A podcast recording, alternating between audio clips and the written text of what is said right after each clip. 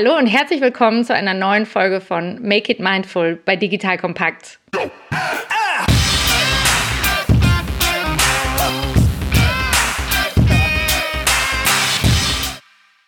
Heute reden wir über Gefühle. Das im Zusammenhang mit Arbeit und Hochleistung. Auf jeden Fall. Emotionen lenken unsere Entscheidungen und unseren Umgang miteinander mehr, als uns klar ist. Beispielgefällig, du sitzt in einem Meeting, könntest deinem Gegenüber gerade fast ins Gesicht springen vor lauter Wut oder du merkst, wie dir gerade vor Wut die Tränen kommen und du sie runterschlucken musst. Falls dir im Gegenteil nicht klar ist, wie sich manche Menschen so wenig im Griff haben können, weil das für dich überhaupt nicht geht, Gefühle im Business, jemand vor dir in Tränen ausbricht oder einen Wutanfall kriegt und du dir denkst, das finde ich gerade völlig unangemessen und einfach nur Unverständnis dafür hast. Was soll das und was soll es jetzt damit? Dann ist die heutige Folge für dich wahrscheinlich besonders interessant. Ich bin Marina Löwe, Talentteam und Unternehmensentwicklerin und freue mich heute sehr darüber, dass Jana Tasche, eine liebe Kollegin und Freundin, sich Zeit genommen hat, um mit uns über das Thema zu sprechen. Denn Jana behauptet, ohne Wut gibt es keine Leidenschaft ohne Angst keine Innovation, ohne Trauer keine Bedeutung und ohne Freude keine Motivation.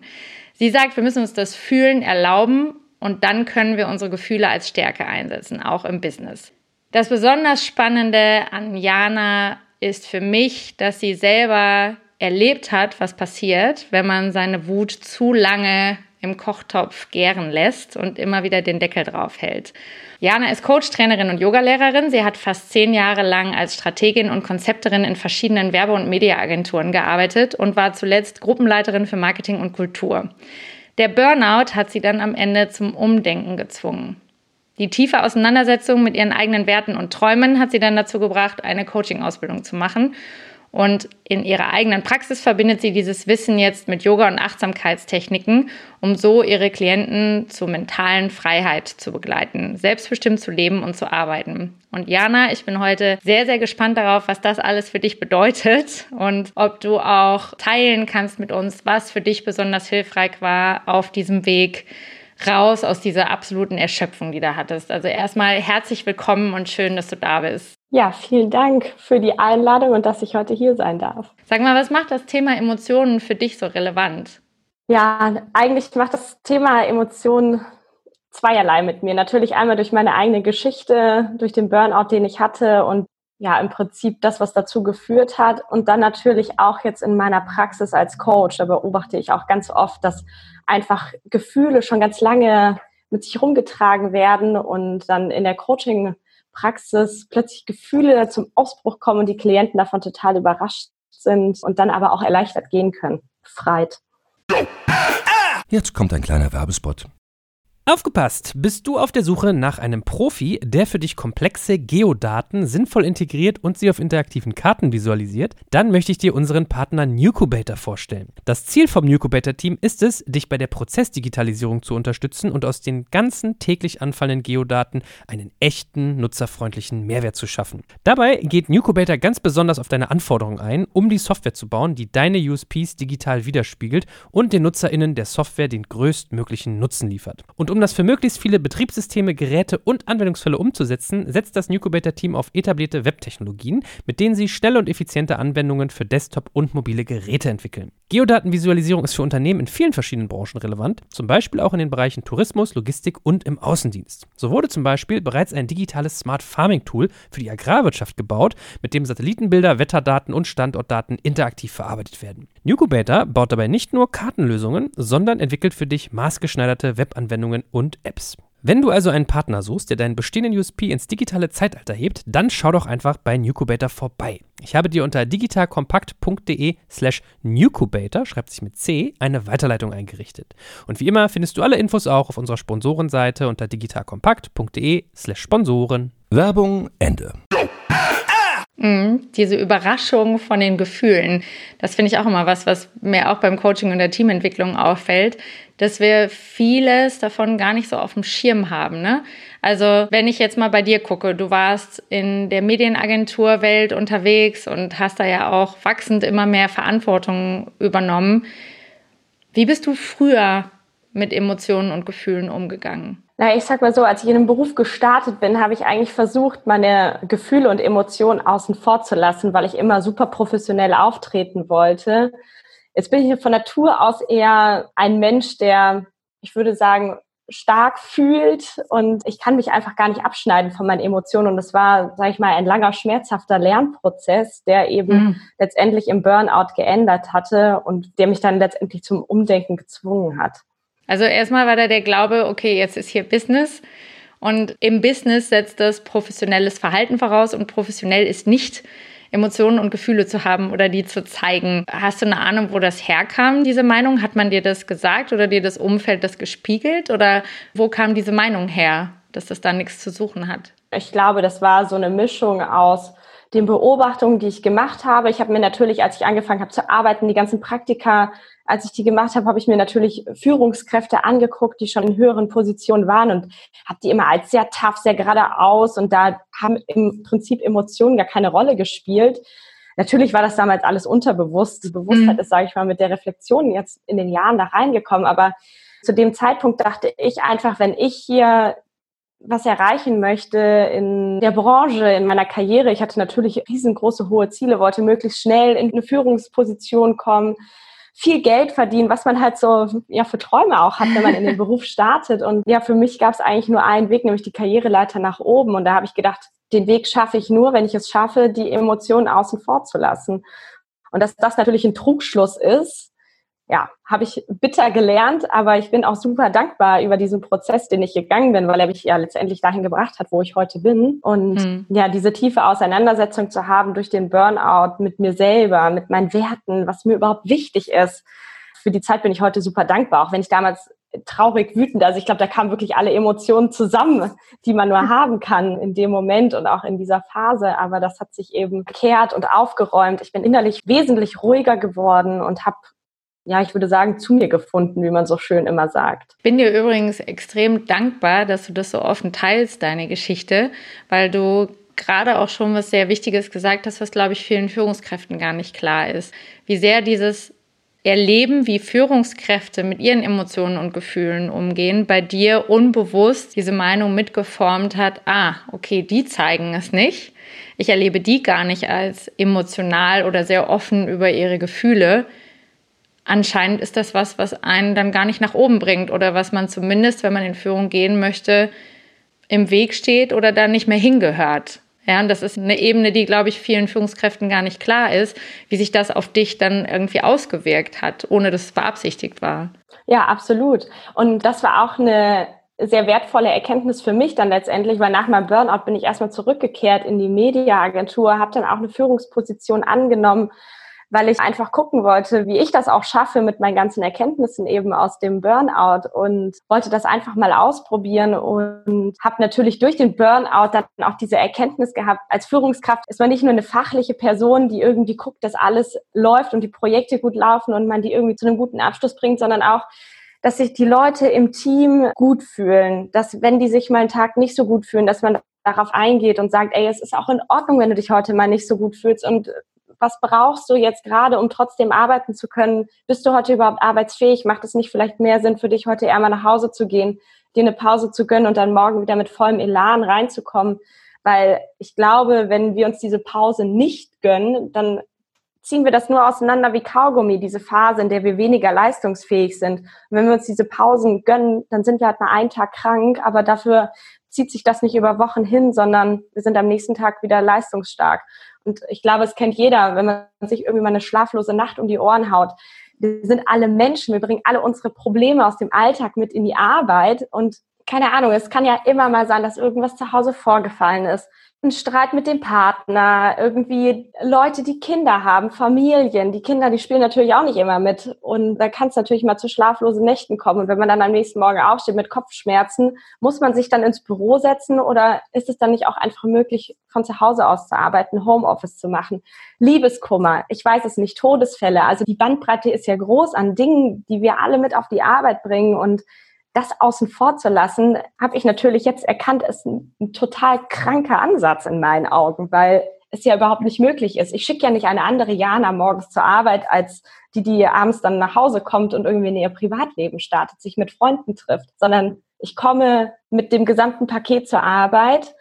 Und natürlich geht es gleichzeitig auch dann darum, die Emotionen, ich finde das Wort regulieren irgendwie nicht so schön, aber ich sag mal, gut mit seinen Emotionen umgehen zu können. Und natürlich sollte ich den Ärger, den ich jetzt zu Hause habe, vielleicht nicht unbedingt auf der Arbeit auslassen und da irgendwie die Stimmung im Arbeitsumfeld verpesten, sondern ich sollte mir dessen bewusst sein, dass es mir heute nicht so gut geht und dann gucken, wie kann ich denn damit umgehen und wie kann ich es auch schaffen, das eben nicht an meinen Arbeitskollegen auszulassen, sondern das irgendwie für mich zu verarbeiten und ja trotzdem gut durch den Tag zu kommen. Und die Gefühle, die da sind, nicht aus den Gefühlen heraus zu handeln. Also für mich geht es darum, die Gefühle nicht zum Treiber werden zu lassen, die mhm. mich quasi durchs Dorf treiben, sondern die Gefühle als Antreiber zu nehmen. Im Prinzip, wenn man es vergleicht mit einem Auto, die Gefühle sind eigentlich nicht der Motor, sondern die Gefühle sind das Benzin. Und da ist natürlich auch eine Mischung drin. Benzin ist ja irgendwie auch eine Mischung und darauf kommt es für mich an, um dann eben auch bewusst wählen zu können, lasse ich jetzt sozusagen den Motor an und das Benzin läuft ein oder sage ich, ey, ich lasse heute den Motor irgendwie aus und dieses Benzin fließt heute da mal nicht rein. Das ist auch ein spannendes Bild mit dem Benzin und dem Motor. Und ich erinnere mich, dass wir ja auch Gespräche hatten, gerade über, was macht das eigentlich mit dir, diese Erfahrungen, die du gemacht hast, gerade auch in der Corona-Situation, ne? Weil ihr hattet ja auch den Lockdown, wo du dann in der Gruppenleitung gesessen hast und wir auch darüber gesprochen haben, wow, wie ist das für dich jetzt eigentlich in der Führung zu sitzen und auch zu sehen, da ist eine ganz große Bandbreite, die du auch in deinem Team erlebst. Also was hast du da vom Team zurückgespiegelt bekommen oder wie hat sich das ausgewirkt, dass du für dich einen anderen Umgang gewählt hast mit Gefühlen und Emotionen im Team, als du das früher selber erlebt hast? Naja, was ich immer versucht habe zu machen, ist ganz informelle Termine einzustellen ein Feierabendgetränk gemeinsam einzunehmen und einfach mal ins Team zu horchen. Wie geht's euch? Was ist gerade los? Ich meine, wir waren irgendwie alle alleine zu Hause. Teilweise waren die Leute ganz alleine zu Hause eingeschlossen. Ich hatte einen im Team, der tatsächlich auch zwei Wochen in Quarantäne musste, dann mal zu horchen, kann ich dir irgendwas Gutes tun? Ich habe ihm dann einmal zum Beispiel Einkäufe vorbeigebracht Jetzt ähm, habe ich natürlich irgendwie ein kleines Team um mich und habe den Luxus, mir das dann auch leisten zu können und da auf jeden individuell eingehen zu können. Aber ja, da einfach reinzuhorchen und mal wirklich auch zu fragen, wie fühlt ihr euch denn? Und nicht einfach nur zu fragen, wie geht es euch, wie so dieses amerikanische What's up, how are you, sondern wirklich zuzuhören, vor allem auch als Führungskraft und zu hören, wie es den Leuten wirklich geht und darauf einzugehen und gemeinsam auch Lösungen zu finden, wenn es gerade vielleicht nicht so gut geht und die Leute mhm. ja auch zu ermutigen, zu ihren Gefühlen zu stehen und zu dem, wie es ihnen gerade geht und da keine Angst vor zu haben. Das habe ich zumindest immer versucht, das zu machen. Jetzt könnte man natürlich mal mein Team fragen, wie das da angekommen ist, aber so habe ich das zumindest versucht, in der Corona-Zeit zu handhaben und auch so im, im täglichen Umgang jetzt. Das eine wäre ja das Feedback von deinem Team. Das andere ist ja das Arbeitsergebnis, weil ich habe einige Führungskräfte gerade im Kopf, mit denen ich auch im Coaching mal merke, dass sie da echt mit hadern. Dieses ja, aber ich bin ja nicht dazu da, jetzt allen das Köpfchen zu streicheln. Und wenn wir ständig über die Gefühle reden, dann meinen die nachher, die könnten jetzt ständig, wenn ihnen mal nicht danach ist, zu Hause bleiben und am Ende leidet die Leistung total. Wie hast du das erlebt beim Arbeitsergebnis dann in deinem Team? Also da könnte man jetzt meinen, auch ist laissez-faire, komme ich heute nicht, komme ich morgen. Diana versteht das schon. Also ich habe die Erfahrung gemacht, dass es der Leistung gar keinen Abbruch getan hat, eher im Gegenteil ich bin eher immer die Person, die wirklich darauf hinweist und sagt, wenn es dir nicht gut geht, dann gönn dir eben diese Pause und dass das manchmal auch gar nicht so gerne angenommen wird, sondern die Leute trotzdem lieber arbeiten möchten. Ich glaube, das hat natürlich auch ganz viel mit der aktuellen Situation zu tun, mit Corona, wo man natürlich beobachtet, dass in anderen Firmen Stellen gekürzt werden, Kündigungen ausgesprochen werden. Und da geht es dann natürlich irgendwie um Existenzen und auch um Existenzangst. Das ist bestimmt nochmal eine spezielle Ausnahmesituation, aber ich habe bisher noch nie die Erfahrung gemacht, dass das irgendwie der Leistung Abbruch getan hat oder die Leute gedacht haben, naja gut, dann kann ich ja jetzt faul sein und mich vielleicht auch mal einen Tag mehr krank melden. Ich glaube, dass eher das Gegenteil der Fall ist.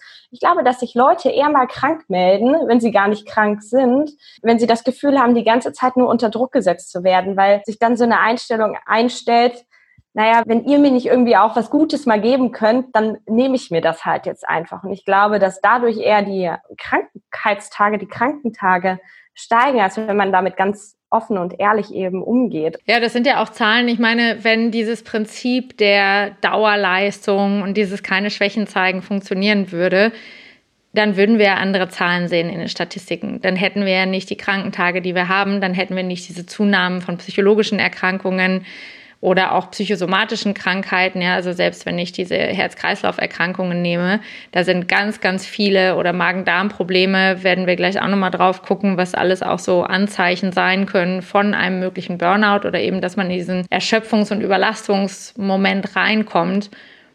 Das ist ja irre, wenn ich mir da die Zahlen angucke und denke, hm, ja, dieser Ansatz hat früher sehr viel Beachtung gefunden. Wir sehen aber, aufgrund ganz vieler Fakten, dass es nicht unbedingt der geschickteste Ansatz ist. Und wenn wir nochmal auf deine persönliche Geschichte zurückgucken, du hast ja auch ganz viel darüber gesagt, dass es mit Reflexion, aber auch mit deinen Werten zu tun hatte.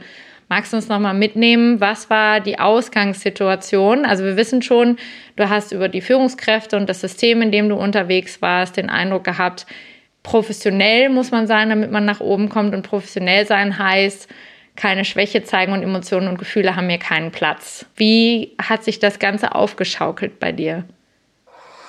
Ja, es hat sich in dem Sinne aufgeschaukelt, dass, also ja, im Prinzip war es rückblickend betrachtet sehr facettenreich. In dem Moment habe ich natürlich einfach nur gedacht, ich habe damals an einem sehr, sehr großen und auch im Nachhinein sehr erfolgreichen Projekt gearbeitet und war da alleine verantwortlich für die Projektkoordination, war mit bei Drehs dabei. Im Prinzip hing die ganze Verantwortung an mir.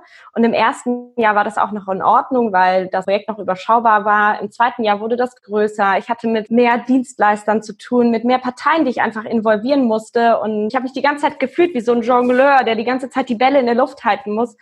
Und habe damals häufiger mal um Hilfe gebeten, tatsächlich im Team auch und habe diese Hilfe nicht bekommen. Das hat mich natürlich wütend gemacht, aber die Wut, die hatte keinen Platz. Dann sind Sachen passiert, die natürlich nicht vorhersehbar waren. Ich habe dann jetzt auch im Nachhinein erkannt, da kam natürlich auch so ein Perfektionsstreben von mir dazu. Ich wollte, dass alles möglichst fehlerfrei funktioniert, alles ganz professionell abläuft und ich wurde immer wütender. Also in mir drin hat sich so eine richtige Wut aufgebaut und ich hatte auch Situationen auf der Arbeit, wo ich in Konfi gegangen bin mit einer befreundeten Kollegin, wo ich einfach mal Wut ablassen musste. Ich war so wütend, ich habe so rumgeschrien. Dann sind immer wieder Situationen passiert und einmal saß ich dann tatsächlich mit meinen beiden Teamchefs, also mit meinem direkten Chef und dem da drüber im Konfi und ich bin da einfach ausgeflippt, wirklich sprichwörtlich ausgeflippt. Ich habe rumgeschrien. Also rückblickend, wenn ich da, darüber nachdenke, dann stelle ich mir mich selber gerade vor, wie ich wirklich mit Schaum vom Mund, vor Wut, wie Rumpelstilzchen durch diesen Konferenzraum laufe, weil einfach Dinge passiert sind, ich keine Unterstützung bekommen habe, Dinge falsch gelaufen sind und letztendlich alles an mir hängen geblieben ist und ich mir damals den Schuh angezogen habe, dass es mein Fehler war. Und mhm. das war dieses Brodeln da in mir und dann natürlich bin ich aus dem Konferenzraum raus nach dieser Situation und dachte in dem Moment, ach du Scheiße, Jana, bist du eigentlich komplett irre? Wie kannst du hier auf der Arbeit so ausrasten? Das kannst du dir nicht erlauben. Du bist hier projektverantwortlich, du musst professionell sein. Also immer wieder dieses professionell sein. Das hat hier im Business ja. nichts zu suchen. Hab dann natürlich versucht, das irgendwie zu regulieren, wie ich damals dachte. Jetzt im Nachhinein betrachtet habe ich einfach nur die Emotionen versucht, wegzudrücken. Und ich habe gearbeitet wie eine Irre, von morgens bis abends. Und ja, irgendwann bin ich an einem Punkt angekommen, saß ich beim Arzt. Ich war eigentlich nur da, um die Blutergebnisse von meinem Allergietest abzuholen, weil ich damals auch ganz stark mit Allergien zu kämpfen hatte. Und der Arzt guckte mich dann an, nachdem wir das besprochen hatten, und guckte mich an und sagte so, Frau Tasche, kann ich sonst noch irgendwas für Sie tun? Und irgendwas hat er mir in mir in dem Moment geöffnet und die Tränen flossen nur noch aus mir heraus. Und ich konnte überhaupt nichts sagen. Ich habe nur gesagt, ich bin total fertig, ich weiß nicht, was mit mir los ist. Können Sie mich irgendwie für ein paar Tage krank schreiben? Ich glaube, ich muss einfach mal schlafen. ja, der Arzt hat dann zu mir gesagt, ja, ich schreibe Sie nicht nur für ein paar Tage krank, sondern ich schreibe Sie jetzt mal direkt für zwei Wochen krank und mhm. nächste Woche kommen Sie dann und dann unterhalten wir uns mal in Ruhe. Und zu meinem Glück, der Arzt, das wäre eben ein Allergologe und eben Psychotherapeut. In der Woche darauf bin ich dann nochmal zu dem Arzt gegangen, mich fast eine Stunde lang mit ihm unterhalten und er fragte mich dann so zum Abschluss, Frau Tasche, was denken Sie denn, was Sie haben? Da habe ich gesagt, naja, vielleicht so eine kleine Krise und vielleicht müsste ich auch einfach mal wieder ein bisschen schlafen. Dann hat der zu mir gesagt, nee, Sie haben eine Depression. Und zwar keine leichte Depression, sondern eine mittelschwere Depression. Sie sind einfach völlig ausgebrannt. Und mhm ja, mit der Diagnose bin ich dann rausgegangen aus der Arztpraxis und die Tränen flossen einfach. Ich habe mich so hilflos gefühlt. Ich wusste überhaupt mhm. nicht, wohin mit mir. Ich hatte dann eine Freundin, die habe ich dann angerufen, die hat um die Ecke gewohnt, die war zum Glück auch zu Hause. Da bin ich dann hingelaufen. Die hat dann zu mir gesagt, Jana, wo ist denn dein Fahrrad? Da habe ich gesagt, oh Gott, das habe ich bei der Arztpraxis stehen lassen. Also ich war völlig gedankenlos, kopflos, völlig verwirrt und wusste überhaupt nicht, mhm wie mir geschieht und war dann zum Glück erstmal bei ihr, konnte da mit ihr drüber reden und bin dann aber irgendwie nach Hause gegangen und ich war einfach nur fertig. Die ersten Wochen war ich einfach nur fertig. Ich habe so viel geschlafen und habe einfach nichts gemacht. Und das war aber auch ein Kampf in mir selber, weil ich immer dachte, du kannst nicht jetzt einfach nichts machen. Ich dachte mhm. immer, nee, ich, also ich muss ja auch wieder arbeiten. So, ich dachte immer, naja, so in ein, zwei Wochen ist das schon irgendwie geregelt. Aus den ein, zwei Wochen wurden acht Monate. Also ich war acht Monate aus dem Job raus. Und ja, im Nachhinein war das die wertvollste Zeit, die mir jemals jemand geschenkt hat oder die ich mir auch selber natürlich geschenkt habe, dadurch, dass ich meinen inneren Drang, wieder direkt zurück zur Arbeit zu gehen, widerstanden habe. Und das war natürlich irgendwie ein Auf und Ab. Ich wurde auch zwischendurch wütend und habe gedacht, warum ich? Was soll das? Warum passiert mir das? Das kann mir doch gar nicht passieren. Ja. Und meine Mutter, die hatte schon vorher immer mal, bevor das passiert war, zu mir gesagt, oh, Jana, pass auf, nicht, dass du irgendwann einen Burnout. Ich meine, man kennt das ja auch aus der Werbebranche und so diese Spur. Und ich konnte das damals nicht hören und war dann natürlich auch wütend, so im Prinzip, dass jemand schon vorausgeahnt hat und ich da auch nicht drauf gehört habe und ja, habe mich einfach komplett der Situation ausgeliefert gefühlt und meinen eigenen Emotionen. Wow. Jetzt kommt ein kleiner Werbespot. Aufgepasst! Heute gibt's Werbung in eigener Sache. Wir wollen dich nämlich besser kennenlernen, weil viele hören Woche für Woche unseren Podcast und dabei wissen wir gar nicht immer, wer genau diese Leute sind. Und natürlich wollen wir ja aber wissen, wer du bist, um unseren Inhalt auch an deinen Interessen ausrichten zu können. Und um das zu ändern, habe ich eine Umfrage vorbereitet. Dort kannst du uns erzählen, wer du bist und wofür du dich interessierst. Und was du davon hast, naja, ich meine, je besser wir dich kennen, desto besser können wir unseren Podcast an deine Bedürfnisse anpassen. Und dann spreche ich auch keine Werbung mehr für Penispuppen und Online-Casinos ein, wo dich womöglich ganz andere Dinge interessieren. Nein, kleiner Spaß und trotzdem, du tauschst fünf bis zehn Minuten deiner Zeit gegen viele Stunden noch bessere Unterhaltung und Tiefenwissen in der Digitalwirtschaft. Klingt für mich nach einer Win-Win-Situation und geh doch also daher mal auf die Seite digitalkompakt.de/slash Umfrage. Fülle diese nach bestem Wissen und Gewissen aus und freue dich in Zukunft auf noch besseren Content auf Digital Kompakt. Ende der Werbung. Also was für Intensität auch einfach in der Zeit, ne? Dass du um Hilfe gebeten hast, dich da alleine gefühlt hast, dann dieser Eigenanspruch, diese große Verantwortung und dann auch noch dieses ganz feste Glauben daran, dass diese Emotionen da nichts zu suchen haben. Das ja, stelle ich mir anstrengend vor, damals in der Zeit, sich dann auch obendrauf nicht gehört zu fühlen und zu merken, je mehr ich den Deckel eigentlich draufhalte, und darüber hatten wir im Vorfeld gesprochen, ne? dieses Runterhalten von deiner Wut, die du da schon hattest über Leute, ich habe ganz oft gesagt, ich brauche Hilfe. Es funktioniert hier ganz vieles nicht.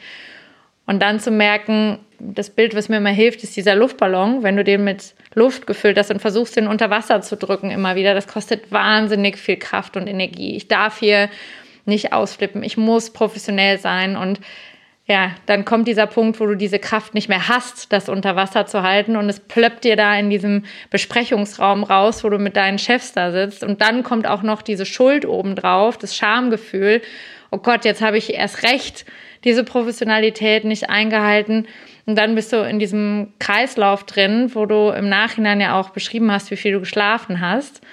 Das ist im Grunde genommen bei allem, wo wir wissen heute, Burnout ist so schwer zu greifen als eine Definition. Also es gibt bis heute keine eindeutige Definition von Burnout. Man ist sich nicht einig, das ist es und die anderen Sachen sind es nicht.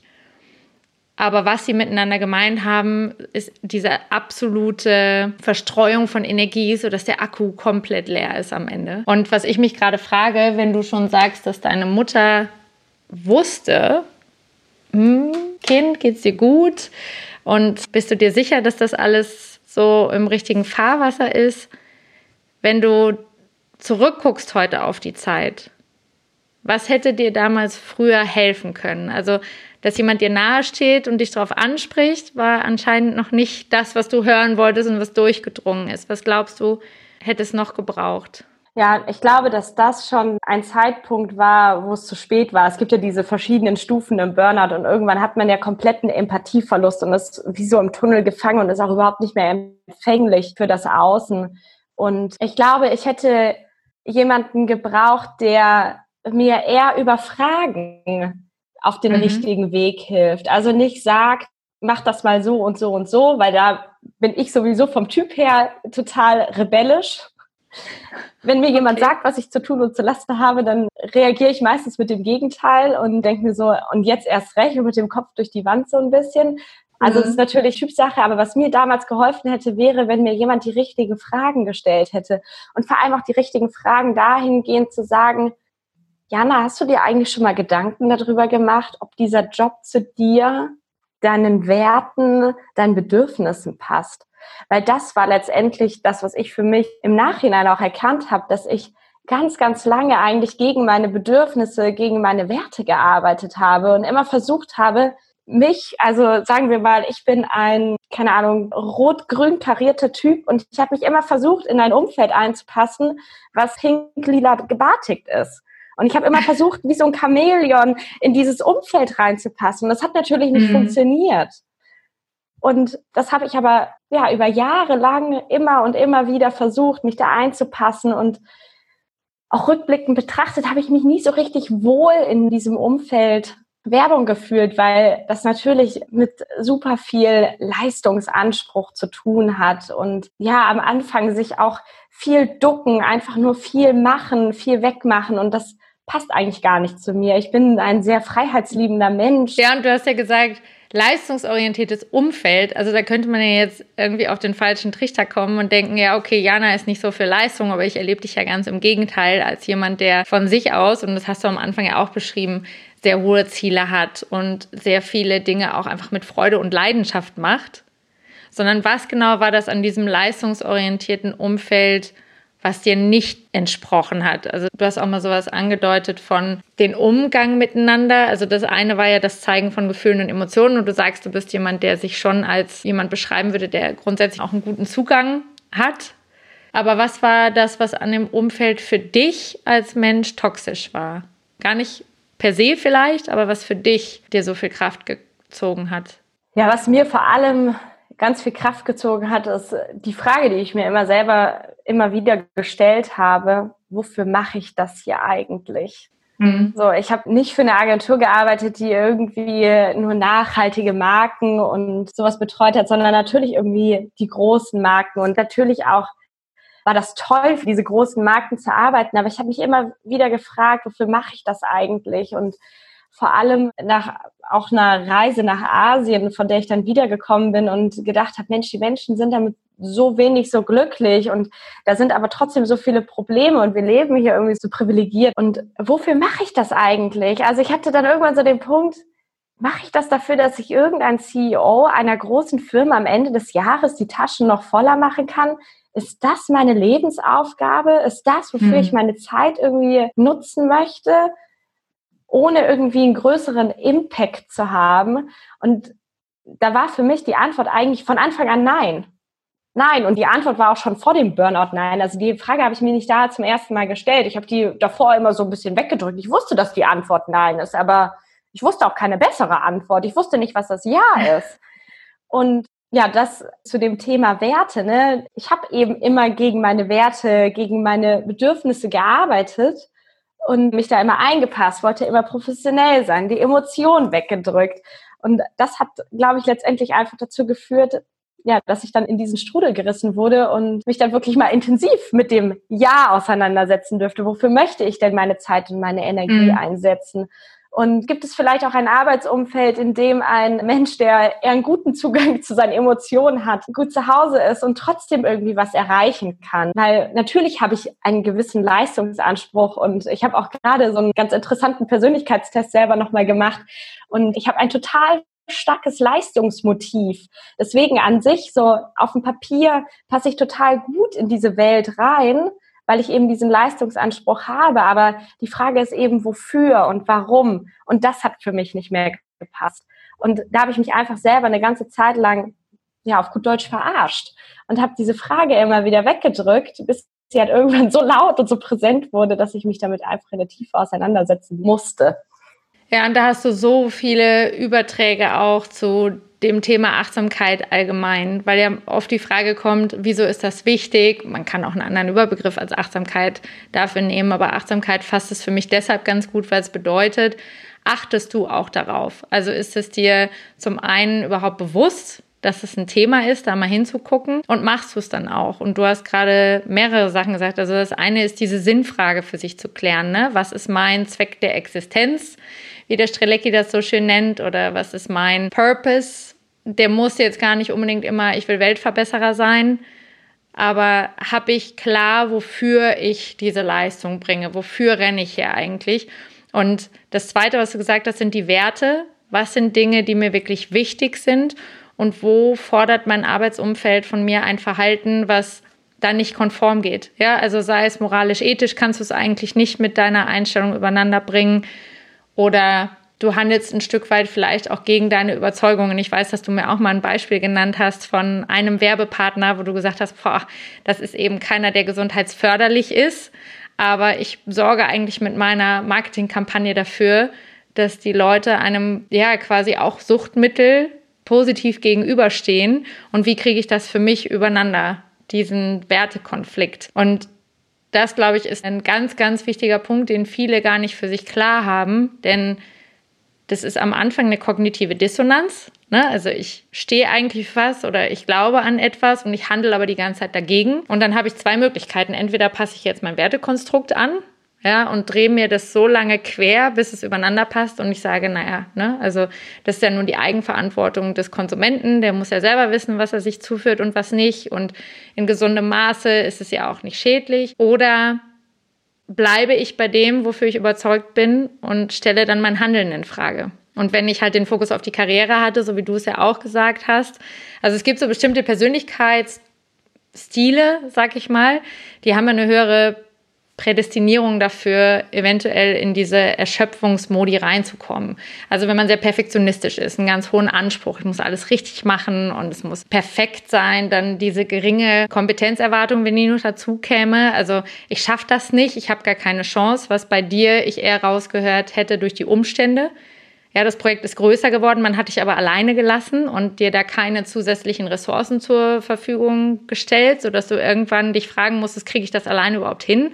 Weil es läuft ganz viel schief, muss ja irgendwie mit mir zu tun haben.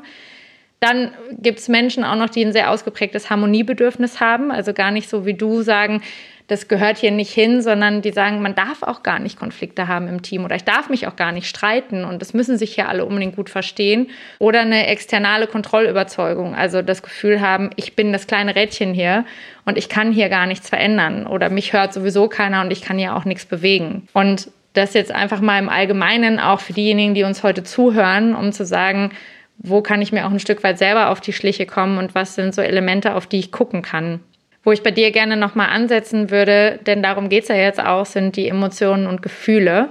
Und vielleicht kannst du auch nochmal aus deiner Perspektive kurz sagen, wo du die beiden trennen würdest, weil da gibt es sehr, sehr viele spannende Diskussionen und auch da, genauso wie was ist ein Burnout, keine hundertprozentige Einigkeit. Aber wo ziehst du die Trennlinie für dich? Was ist eine Emotion? Was ist ein Gefühl? Ja, ich habe dazu tatsächlich auch viel gelesen und ich finde es eine total spannende Frage und für mich ist eigentlich so, das Gefühl ist in, in dem Moment, wo das da ist. Hm. Also meistens ist ja ganz egal, in was für einer Situation das ist, aber es passiert irgendwas und es entsteht ein Gefühl und das Gefühl entsteht ja nicht im Kopf, sondern meistens spüren wir das als allererstes im Körper, wenn wir dann so achtsam sind, dass uns das eben auffällt. Und ja, das Gefühl ist für mich das, was in dem Moment entsteht, durch was das auch immer ausgelöst ist. Und eine Emotion, würde ich sagen, ist eher was Langfristiges. Also eine Emotion ist für mich was, was mich vielleicht auch schon mein Leben lang begleitet, was ich vielleicht seit meiner Kindheit schon habe, was immer wieder getriggert wird in bestimmten Situationen. Und das finde ich auch wiederum dann im Business-Kontext so interessant, sich das mal anzugucken. Weil wenn ich merke, ich werde auf der Arbeit immer wieder wütend und es sind immer ähnliche Situationen, dann ist es, glaube ich, kein Gefühl, sondern dann ist es eher eine Emotion. Und da kann man da mal hingucken und sich selber mhm. fragen, woher kenne ich denn dieses Muster? Wann habe ich das denn das erste Mal gespürt? Wann hat sich das sozusagen in mir ja eingenistet, um dann eben mal so dahinter zu gucken und sich selber verstehen zu können. Weil ich glaube, ganz, ganz viel hat einfach mit Selbsterkenntnis zu tun und dann eben in dem Moment, wo dieses Gefühl dann augenscheinlich erstmal wieder in Erscheinung tritt, kann ich dann erkennen, ach guck mal, das ist gar kein Gefühl, was jetzt irgendwie einmal kurz da ist in dem Moment, sondern das ist eine Emotion und die begleitet mich schon länger. Und dann kann man eben auch erkennen, dass diese Emotion vielleicht mit der Situation gerade gar nichts zu tun hat und das dann auch gehen lassen und sein lassen und muss da gar nicht drauf einsteigen, sondern kann einfach sagen, ich weiß, diese Emotion, die gerade da ist, die hat mit der jetzigen Situation nichts zu tun und ich atme einmal tief durch und gehe dann eben weiter durch den Tag. Das ist für mich so ja, die Trennung zwischen Gefühl und Emotion. Mhm. Und bei Gefühl kann man, man sagt ja auch, ich fühle mich gerade hungrig oder ich fühle mich müde oder Durst, ne? Also es ist eher so eine Wahrnehmung im Moment. Und die Emotion, die du schon gesagt hast, das war ja was, je mehr du diese Wut unterdrückt hast, desto mehr hat sich diese Emotion aufgebaut und dann auch an falscher Stelle entladen. Und Du hast schon gesagt, ein Ding, was dir mit Sicherheit geholfen hätte, wäre, die richtigen Fragen zu stellen. und eine Frage wäre gewesen, sag mal, Jana, inwiefern passt eigentlich dieser Job gerade zu dir? Was glaubst du, wären noch hilfreiche Fragen damals für dich gewesen, um dich, bevor man dich schon eigentlich nicht mehr erreichen konnte, darauf hinzuweisen, du, ich glaube, hier ist irgendwas im Gange. Ich glaube, was mir damals geholfen hätte, wäre so ein Stück weit gewesen, dieses ganze Thema Persönlichkeitsentwicklung, wie ticken Menschen eigentlich, dass das schon viel früher ein Teil von meinem Leben gewesen wäre. Und ja, da können wir jetzt wahrscheinlich einen Podcast von drei Tagen drüber aufnehmen, aber auch das Bildungssystem, ne? In der Schule lernt man irgendwie Kurvendiskussion und keine Ahnung was alles, aber so wirklich vorbereitet auf den Berufsalltag, gerade mit seinen Emotionen, ist man eigentlich nicht. Und ich finde, das ist eigentlich ein ganz elementarer Teil, das zu schulen und den Leuten den Umgang mit sich selber beizubringen. Also irgendwie wie so eine Gebrauchsanleitung im Prinzip für einen selber und für die Gefühle und wie man damit dann auch später im Berufsalltag umgeht. Und das hätte mir auf jeden Fall geholfen, da irgendwie aufgeklärter zu sein und ja, irgendwie so Methoden an der Hand zu haben, die man im Prinzip auch so als SOS-Methoden anwenden kann, wenn es dann denn darauf zusteuert, wenn man merkt, oh, oh, der Luftballon, ich kann ihn jetzt nicht mehr lange unter der Wasseroberfläche halten, ich möchte aber auch nicht, dass der einfach hochploppt und ich hier explodiere. Was mache ich denn jetzt in dieser SOS-Situation? Und da einfach Hilfsmittel an der Hand gehabt zu haben, wäre, glaube ich, gut gewesen, weil dann hätte ich mich zumindest nachher nicht schämen müssen nach dieser Situation, sondern hätte vielleicht diese Wut der in einem Moment Luft machen können, wenn ich für mich bin, wenn es irgendwie, wenn ich das auch kontrolliert möchte, wenn ich mich aktiv dafür entschieden habe und nicht, wenn die eben Besitz über mich ergreift. Ja, und jetzt kommt ein kleiner Werbespot. Aufgepasst. Du kennst es doch sicherlich auch. Der Frühling ist im vollen Gange, es müsste mal wieder geputzt werden oder auch ausgemistet. Also wir haben das Thema auf jeden Fall gerade, denn nach unserem großen Live-Treffen von unserem Business Club Makers and Shakers missten wir gerade unseren ganzen Keller aus und dabei gibt es auch Dinge, da habe ich gar keine Lust, die aufwendig ins Internet zu stellen, sondern suche Hilfe. Und zwar haben wir da einen spannenden Partner, den kennst du bestimmt auch schon, denn mit Rebuy kannst du deine gebrauchten Artikel, wie zum Beispiel Bücher, Musik, Filme oder Technik wie Smartphones, HiFi und vieles mehr verkaufen. Komplett stressfrei, ohne lästiges Erstellen von Anzeigen und vor allem ohne stressige Kommunikation mit KäuferInnen. In nur 30 Sekunden findest du heraus, wie viel Geld du für deine Artikel bekommst und wenn dein Artikel im Lager von Rebuy angekommen ist, bekommst du das Geld ganz automatisch schon sechs Tage später ausgezahlt. Also, mach's wie wir, spar dir doch einfach das Text- und Abfotografieren deiner Schätze und besuche direkt Rebuy. Unter digitalkompakt.de slash Rebuy habe ich dir eine Weiterleitung eingerichtet und alle Infos findest du wie immer auch auf unserer Sponsorenseite unter digitalkompakt.de slash Sponsoren. Werbung Ende. Der Enkel von Gandhi hat ein ganz schönes Buch geschrieben, Wut ist ein Geschenk. Hast du auch da liegen, ne? Darüber hatten wir ja auch gesprochen, dass jede Emotion, wenn wir jetzt gerade mal über diese Grundemotionen sprechen, die ja jetzt im Podcast auch sehr zentral stehen, also Freude, Angst, Wut, Trauer und auch Scham, dass diese Emotionen alle Funktionen haben, also dass die eine ganz wichtige Daseinsberechtigung haben. Was würdest du sagen, war die Funktion der Wut denn die war bei dir ja sehr zentral. Also es waren ja zwei Emotionen, die du jetzt häufiger genannt hast, die Scham auch, aber vor allen Dingen die Wut und die Traurigkeit. Wenn wir mal mit der Wut anfangen, was war die Funktion der Wut und wozu war es gut, dass sie da war? Ja, die Wut hatte für mich eigentlich zwei Facetten. Nämlich einmal wollte sie mich natürlich auf was hinweisen. Wenn das alles nicht passiert wäre, wenn die Wut nicht so rausgebrochen wäre oder wenn die Wut überhaupt nicht da gewesen wäre, dann hätte ich ja gar nicht gemerkt, dass irgendwas gerade falsch läuft. Darauf mhm. hat die mich natürlich hingewiesen. Und auf der anderen Seite hat es mir natürlich auch gezeigt, dass ich in irgendeiner Form für dieses Projekt gebrannt habe, dass ich wollte, dass das gut läuft. Da war ich natürlich mit Leidenschaft und mit voller Eifer dahinter, weil das natürlich stellenweise auch Spaß gemacht hat. Das war ja nicht nur blöd und nicht nur anstrengend, sondern das hat auch Spaß gemacht. Und ich wollte natürlich, dass das ein Erfolg wird, weil es einfach toll war. Und dafür war die Wut auf jeden Fall gut. Und eine Funktion der Wut ist ja das Grenzen setzen, sich abgrenzen können. Was wären die Grenzen gewesen oder du kannst es auch gerne auf die jetzige Zeit ziehen? Was sind heute Grenzen, die du besser oder auch früher ziehen kannst als im Vergleich zu damals? Ja, ganz wichtiger Punkt, Grenzen ziehen, finde ich, weil was ich auf jeden Fall gelernt habe, ist, dass ich damals immer und immer wieder über meine Grenzen hinausgegangen bin. Also eigentlich habe ich Hürdenlauf über meine Grenze gemacht und versucht immer weiter auszudehnen. Und ja, bin ja letztendlich gestolpert. Aber was heute auf jeden Fall anders ist, ist, dass ich ein anderes Gefühl für mich selber erstmal entwickelt habe, meine eigenen Grenzen erstmal zu erkennen und die dann eben auch zu kommunizieren und zu sagen, pass mal auf, das und das kann ich stemmen, aber darüber hinaus habe ich gerade einfach keine Kapazität.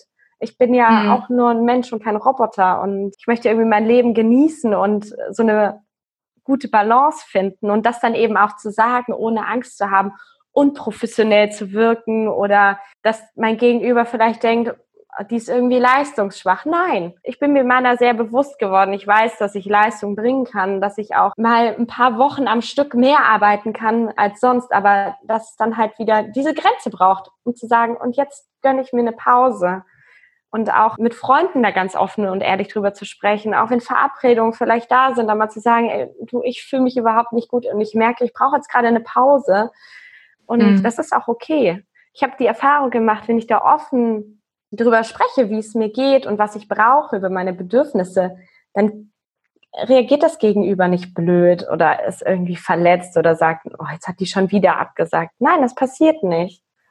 Mhm. Und es scheint mir ein ganz großes Geschenk, auch gerade diese Offenheit über die Themen. Ich meine, wir haben ja das Beispiel von dem Torwart, der sich auch das Leben genommen hat oder viele bekannte Beispiele, die über ihre Depressionen sprechen. Denn dann ist ja das große Risiko, wenn wir das nicht besprechbar machen, dann muss es immer alles unter dem Deckmantel stattfinden. Und dann folgt dieser Scham, die du hattest über die Wutausbrüche, am Ende eventuell im schlimmsten Fall noch die Scham darüber, dass man es eben auch eine ganze Weile noch nicht wieder geschafft hat, in den Beruf zurückzukehren, sondern dass dieses, die Energie wieder auftanken, den Akku wieder voll machen, dass das einfach eine ganz, ganz lange Zeit braucht, weil wir das System so lange ignoriert haben, weil wir mehr als die Reserve verfahren haben. Ja, dann hast du halt einen Motorschaden und nicht nur, dass der Sprit alle ist. Und das ist ja das große Dilemma, dass das ganz viele vergessen. Und da weiß ich, dass wir leider auch in der Gesellschaft immer noch einen Blick haben auf Männern fällt das noch deutlich schwerer, diese Schwächen oder auch Grenzen zuzugeben und die auch für sich einzugestehen. Und es gibt eben einige Studien, die da auch darauf hinweisen, dass das häufiger zum Teil eben Suizid endet. Das ist das eine. Also da ist eben in der Statistik ist 75 Prozent der Suizide werden von Männern durchgeführt, wohingegen aber 75 Prozent der Therapien eher von Frauen besucht werden. Und das andere sind die Herz-Kreislauf-Erkrankungen, Magen-Darm-Erkrankungen, chronische Themen, für die eben auch die Männer sehr anfällig sind. Aber das sind dann ja vielfach auch Dinge, die final sind, ja, also wenn ich immer, immer weiter über diese Grenze gehe, dann ist es schon krass, dass man, so wie du ja auch gesagt hast, acht Monate braucht, um wieder auf die Beine zu kommen. Aber es ist gut, dass man überhaupt wieder auf die Beine kommt und kein bleibender Schaden zurückgelassen wurde. Und das ist das, was mir sehr am Herzen liegt, dass ich mir da wirklich mehr Offenheit darüber wünsche, zu sagen, wofür bringen wir Leistung, auch als Team? Wie gehen wir da miteinander um und wie gehen wir mit uns selber um und welche Vorbildrolle haben wir dann auch in der Führung? Wo geben wir ein Feld dafür zu sagen, du hast es gerade schon formuliert, wir sind keine Maschinen, wir sind keine Roboter, sondern die Emotionen und Gefühle machen einen ganz, ganz großen Teil unserer Menschlichkeit aus. Und das ist auch gut so, weil sie uns zu ganz vielen Dingen befähigen. Ja, und die Wut, die du gerade aufgezählt hast, das Grenzen setzen, das Aufzeigen, ist ja auch was, was dir im Projekt am Ende wieder gut getan hätte, denn du hast ja gesagt, viele Dinge haben nicht funktioniert.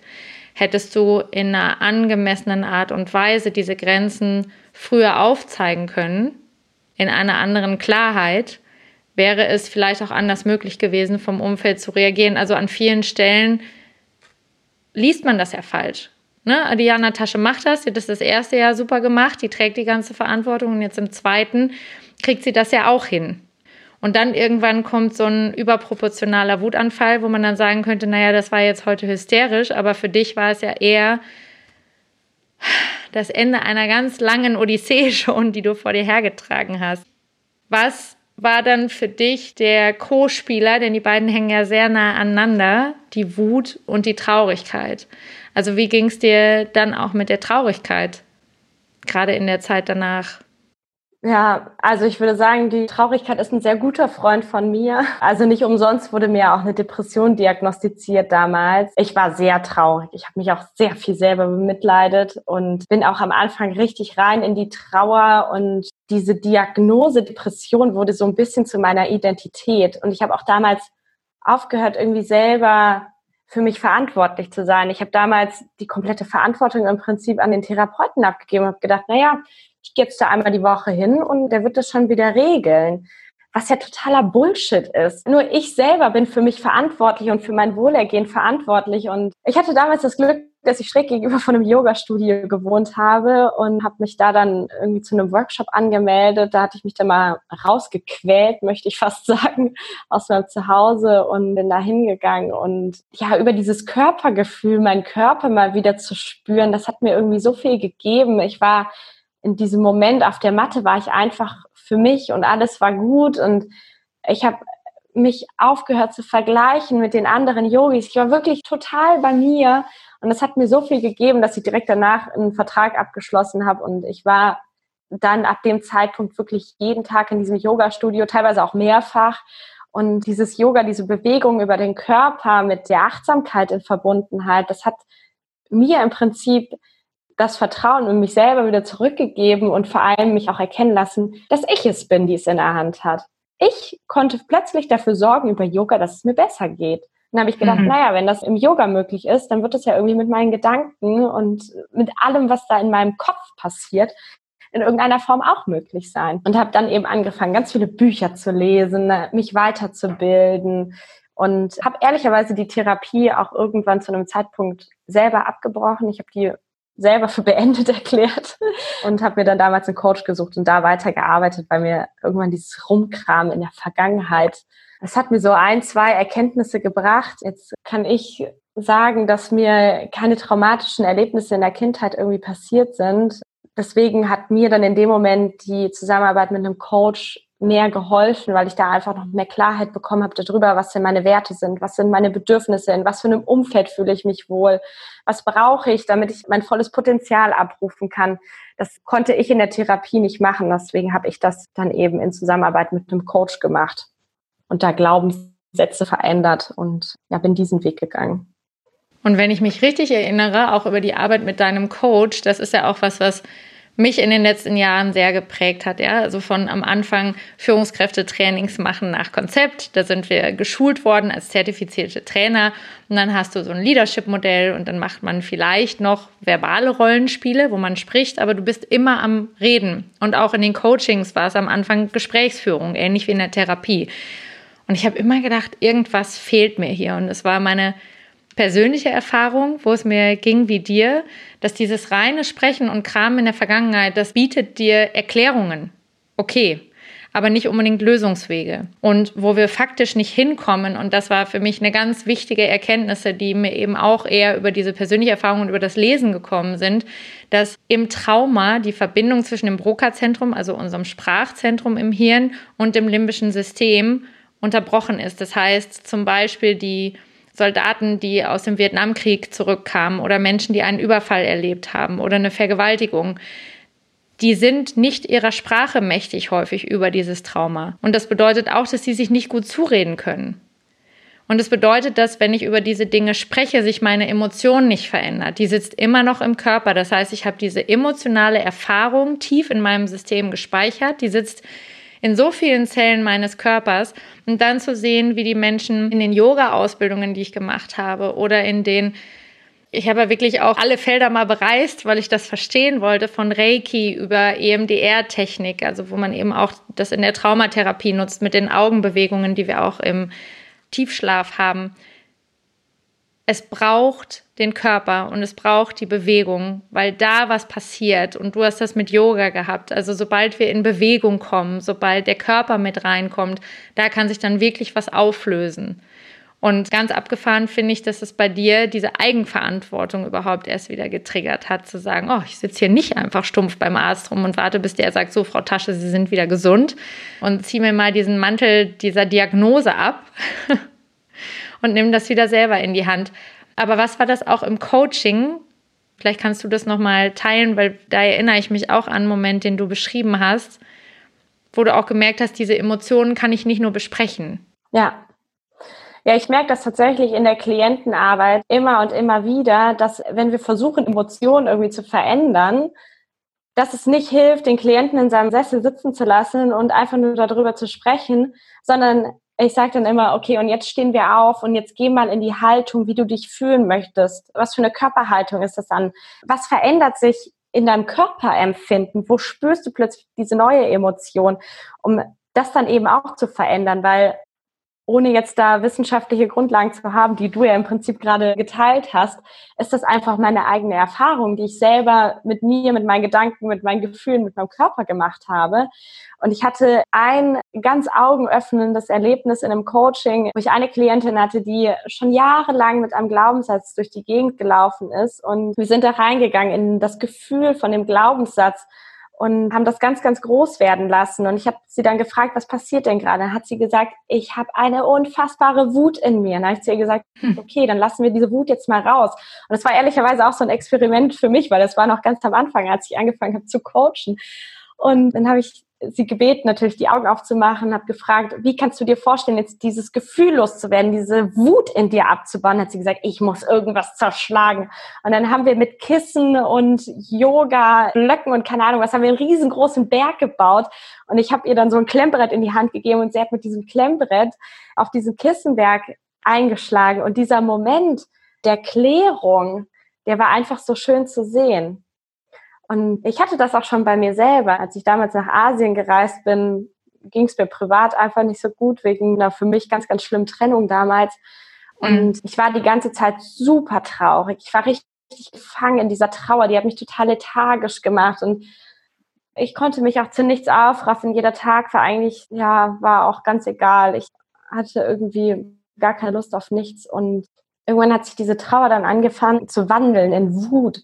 Und ich wurde mhm. richtig, richtig wütend, richtig wütend. Und wir hatten uns dann an dem Tag, das auch so richtig intensiv wurde mit der Wut, Stand-up-Pedalboards ausgeliehen, sind rausgefahren aufs Meer. Und ich hatte dann irgendwie diesen Impuls, dieses Paddel zu nehmen und auf das Meer einzuprügeln. Und ich habe da Rotz und Wasser geheult, aus Wut, aus Trauer. Da lief einfach alles aus mir raus. Ich wusste gar nicht mehr, irgendwann ist das jetzt Salzwasser vom Meer oder sind das meine Tränen wirklich. Und ich habe da alles rausgelassen. Ich bin dann mit letzter Kraft noch irgendwie wieder zurück an den Strand gepaddelt, war auch völlig, also gegen die Strömung kam ich gar nicht mehr an. Ich bin dann wirklich mit der Strömung, irgendwo kam ich ganz anders am Strand an. Mein Bruder war damals zum Glück dabei, der kam dann den Strand runtergerannt hat sich mal ein Wort genommen und das zurück zum Verleih gebracht. Und ich bin dann damals echt nur noch nach Hause in unsere Unterkunft, bin unter die Dusche und habe mich ins Bett gelegt und habe mich seit Wochen das erste Mal wieder befreit gefühlt, so richtig.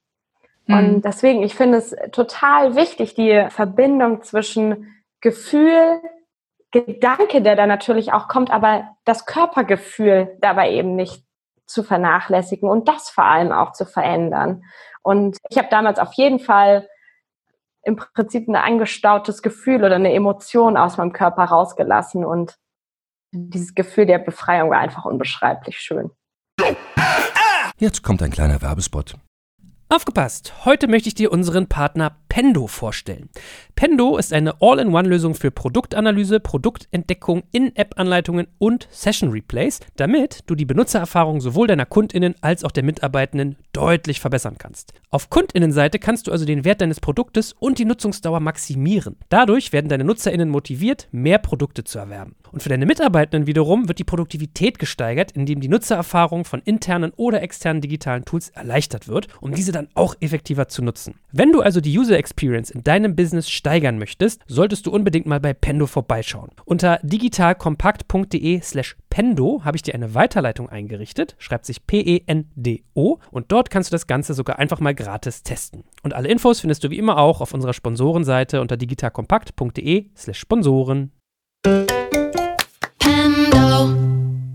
Werbung Ende. Mhm. Und ich glaube, was wichtig ist zu wissen, ist, ist, es macht einen Unterschied, ob ich jetzt ständig wütend bin, ja, dann nicht zu glauben, dass dieses lass deine Wut jederzeit sofort raus, wenn du dich wütend fühlst. Das ist es ja genau nicht, sondern du sprichst ja jetzt von den Fällen, wo diese Emotion eine ganze Weile unterdrückt war und wo man dann merkt, hinter dem, was sich eigentlich mir immer zeigt, also da, wo du immer traurig warst, steckt da eigentlich eine Wut auch dahinter.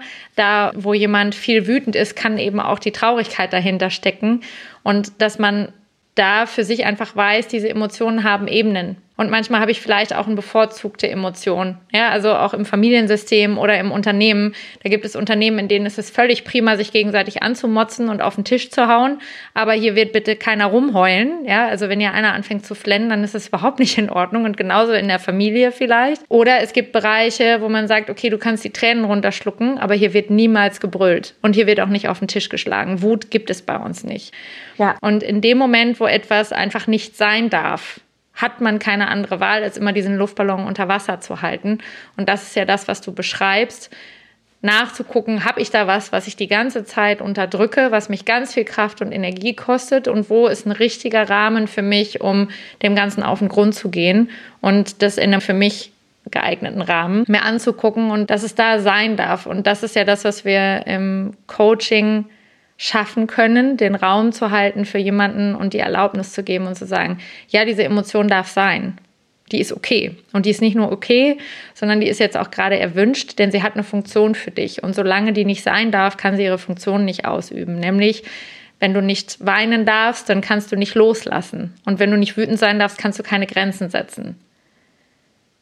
Also da für sich das Verhältnis zu finden. Und wenn ich das nochmal Revue passieren lasse, jetzt unser Gespräch mit allem, was du geteilt hast, dann sag mir gerne, inwiefern das passt, was ich rausgehört habe, bevor ich dich nach deinen konkreten Tipps frage. Also was ich von dir gehört habe, ist Punkt 1, Aufklärung. Also zum einen zu wissen, wie ist das mit Emotionen, Gefühlen, aber auch zu wissen, wer bin ich, was ist mein Sinn, was sind meine Werte. Und diese Aufklärung bin ich total bei dir, würde ich mir wahnsinnig wünschen, dass es ein Selbstverständnis wird. Also, wo kann man in der Schule auch Kinder schon besser equippen, weil wir bringen denen bei, wie wichtig es ist, Zähne zu putzen. Wir sprechen vielleicht auch über Ernährung, aber über diese Mentalhygiene. Woher kommen Emotionen und Gefühle und wie gehe ich mit denen um? Dafür haben wir noch keinen Standard.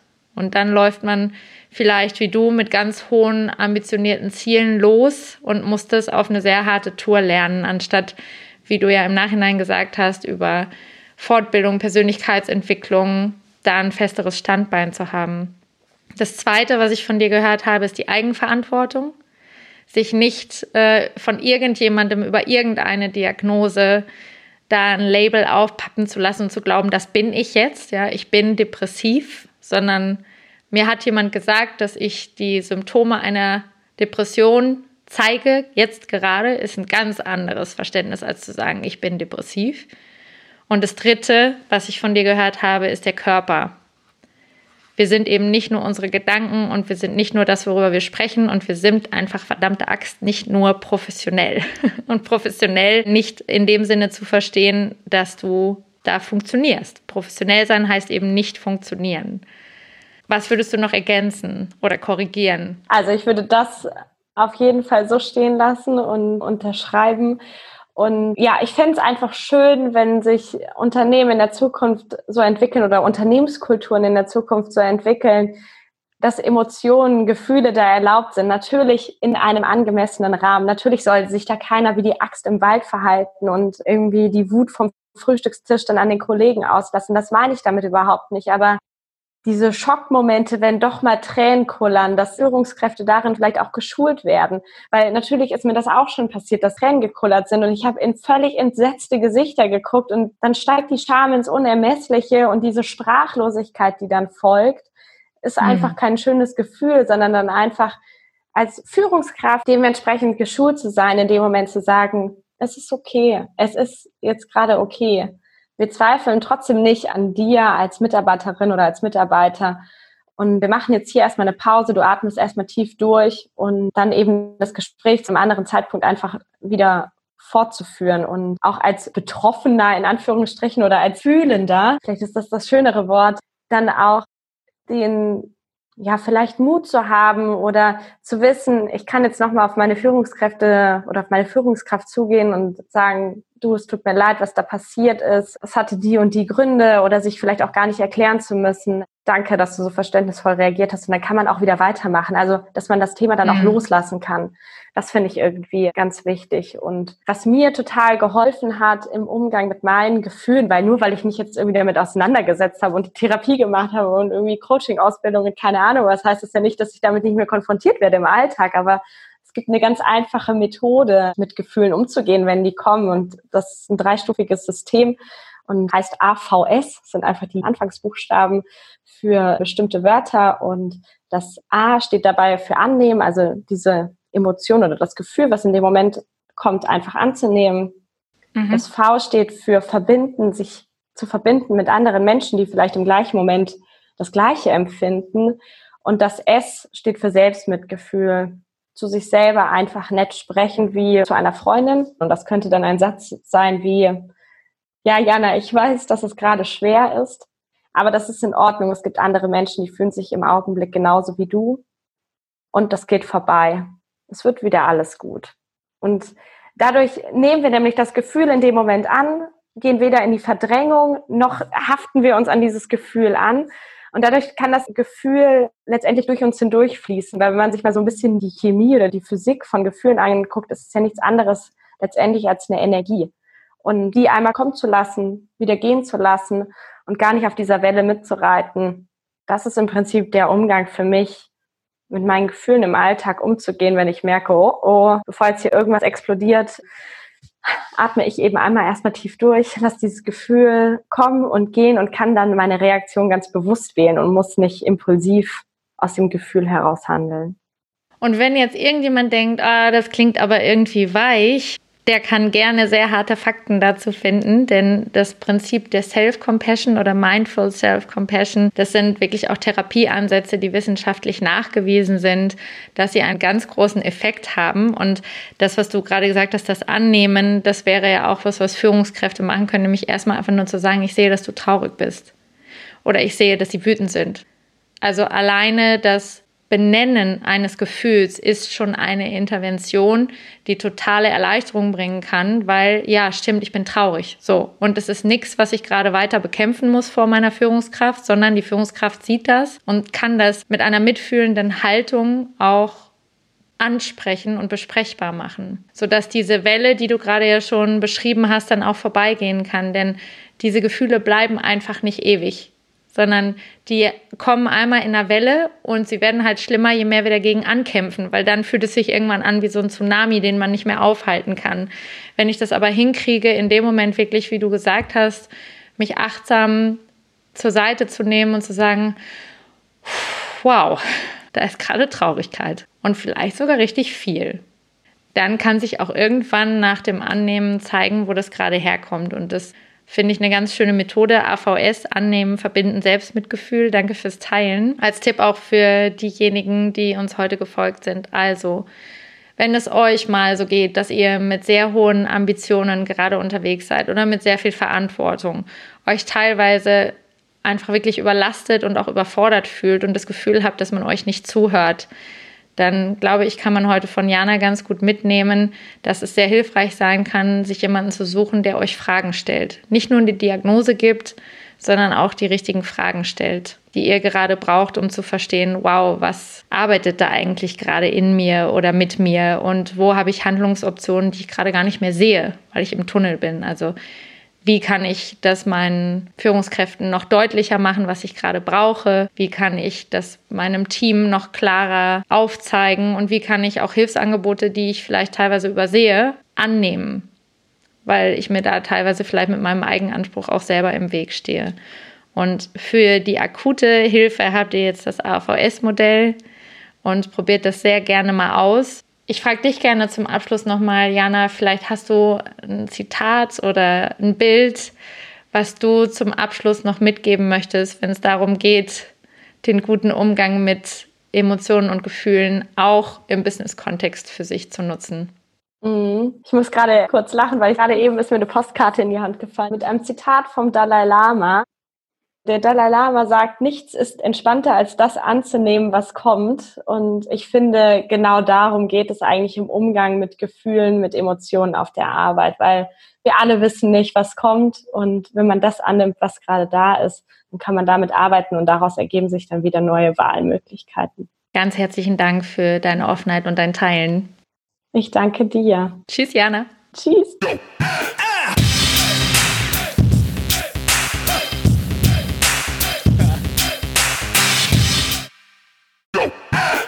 Werbung. Aufgepasst! Wenn du ein B2B-Unternehmen bist, möchtest du jetzt deine Sales Pipeline mit neuen B2B-Leads füllen und dafür empfehlen wir dir unseren Partner SalesViewer. SalesViewer lässt sich total einfach erklären. SalesViewer entschlüsselt nämlich Unternehmen, die deine Webseite besuchen und zeigt diese in Klarnamen an. Du und dein Team sehen also ganz genau, wer eure Webseite besucht und wofür sich diese potenziellen KundInnen interessieren. Und dann gibst du einfach Vollgas, denn du kannst diese Unternehmen dann ja zielgenau ansprechen und einfach zu neuen KundInnen machen. Im Marketing und Vertrieb ist das also eine Wahnsinnsunterstützung für die B2B-Lead-Generierung. Deshalb nutzen schon viele Marktführer wie Stepstone, Avato Systems, Spot5, Talon One oder die Vodafone-Tochter Grand Centric Und generieren damit täglich neue B2B-Leads. Und wenn das für dich interessant ist, dann teste SalesViewer doch einfach mal kostenlos. Alles, was du dafür wissen möchtest, findest du unter folgender Weiterleitung digitalkompakt.de slash salesviewer. Und wie immer verlinke ich dir das auch auf unserer Sponsorenseite unter digitalkompakt.de slash Sponsoren. Das war's mit dem Werbespot.